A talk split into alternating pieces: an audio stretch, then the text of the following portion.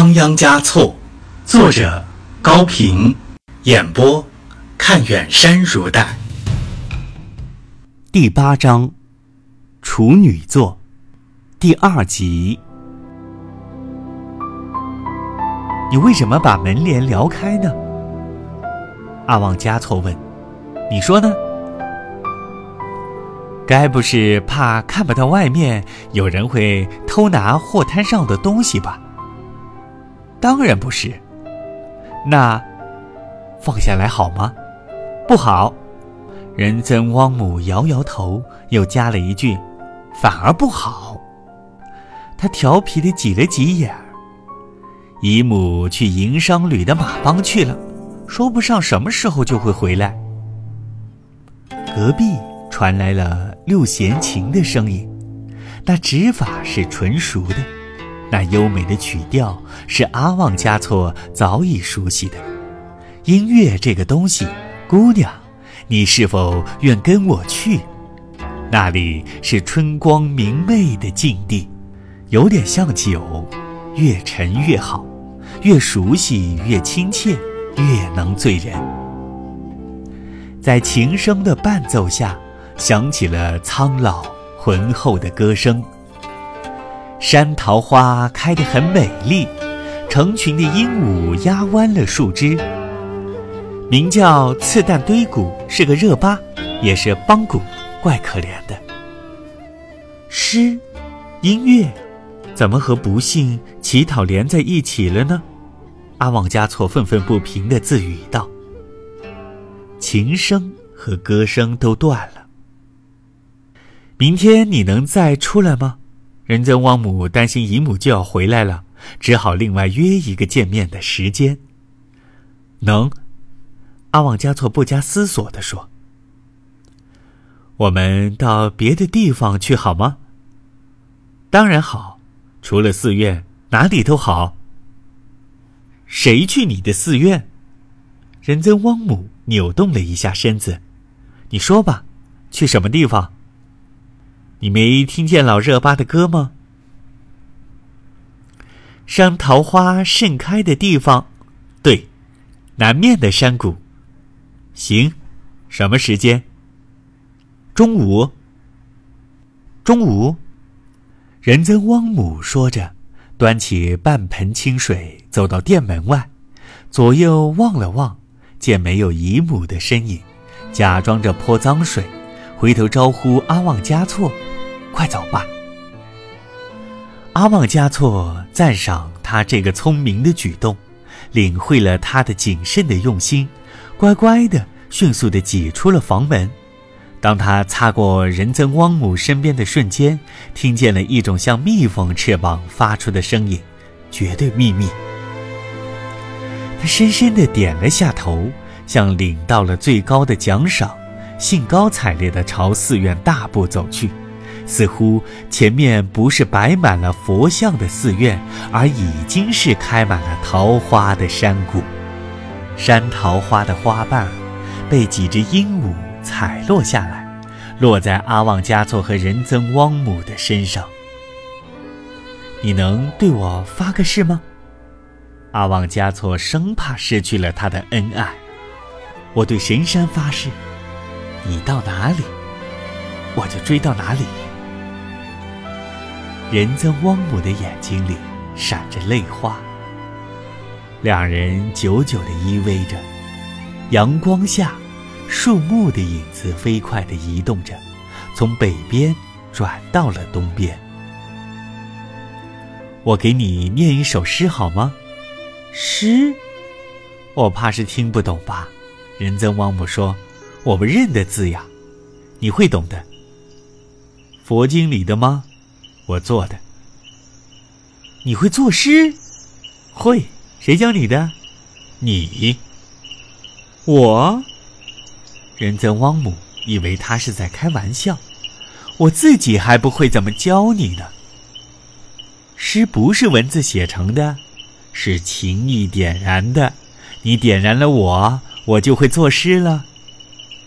阿旺加措对于自己这几句临时想出的回答暗自满意。我不信，你现在再做一首诗诗。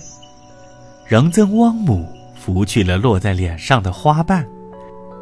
阿旺加措想了一下，轻声的念给他听：“我和情人幽会，在南谷的密林深处，没有一人知晓，除了巧嘴的鹦鹉、饶舌的鹦鹉啊，可别向外面泄露，懂吧？”阿旺加措念完以后，偏着头故意问：“不但懂，还挺有意思呢。”你说的很好，好极了。什么好极了？我说什么了？就刚才那两句话呀。诗，不让人懂不好，懂了没有意思也不好。汪母，你真聪明。我又不会作诗，哪有你聪明呀？不。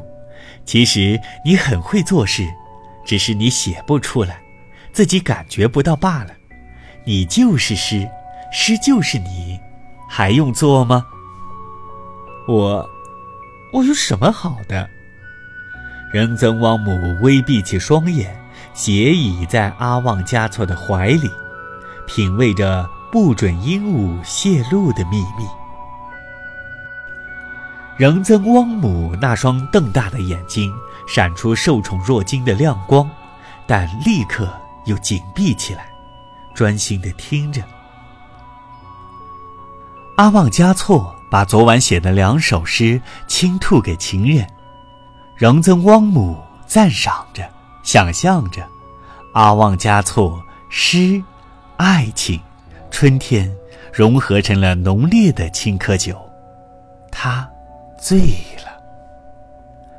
过了些天，改桑又出去忙进货的事了，仍然由仁增汪姆照看小店。依着阿旺加措的请求，他们一起去拜访那位老热巴驼背老人次旦堆谷。次旦老人见阿旺加措像对阿爸一样的尊敬他，像对老师一样的请教他，虚心向他学习曲谱。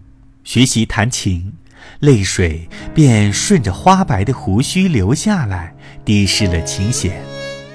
我是流浪了大半辈子的乞丐，是人们瞧不起的下等人。唉，命苦啊！唉，命苦呢。次旦，不再是指向琴弦寄情了，而像是对亲人诉说着。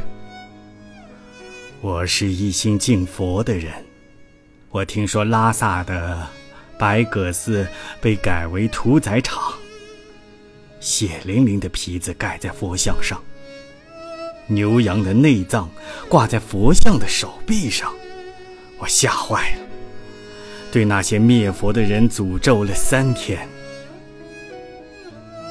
那是历史上的事了，是在藏王赤松德赞年幼的时候。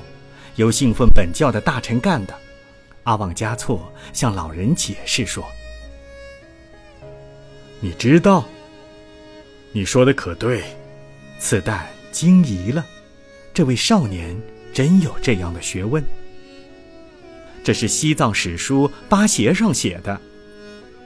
哦，此旦接着说：“我爱佛，敬佛。”可总是改变不了今生的贫苦。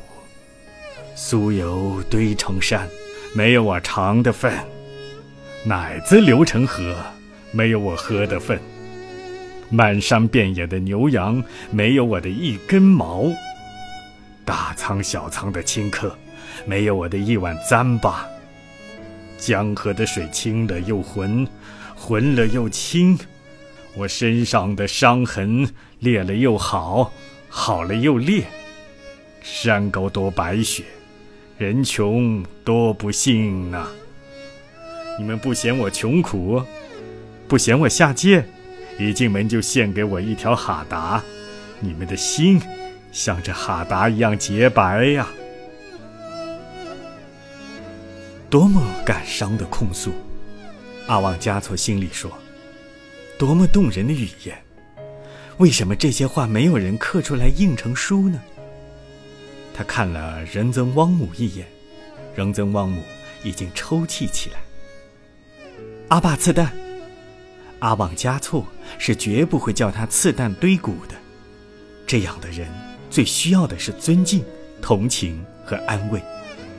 俗话说：“有马的骑马，没有马的人也不会骑狗。”是的，我们虽然没有马，诗和音乐不就是可以供我们驰骋的骏马吗？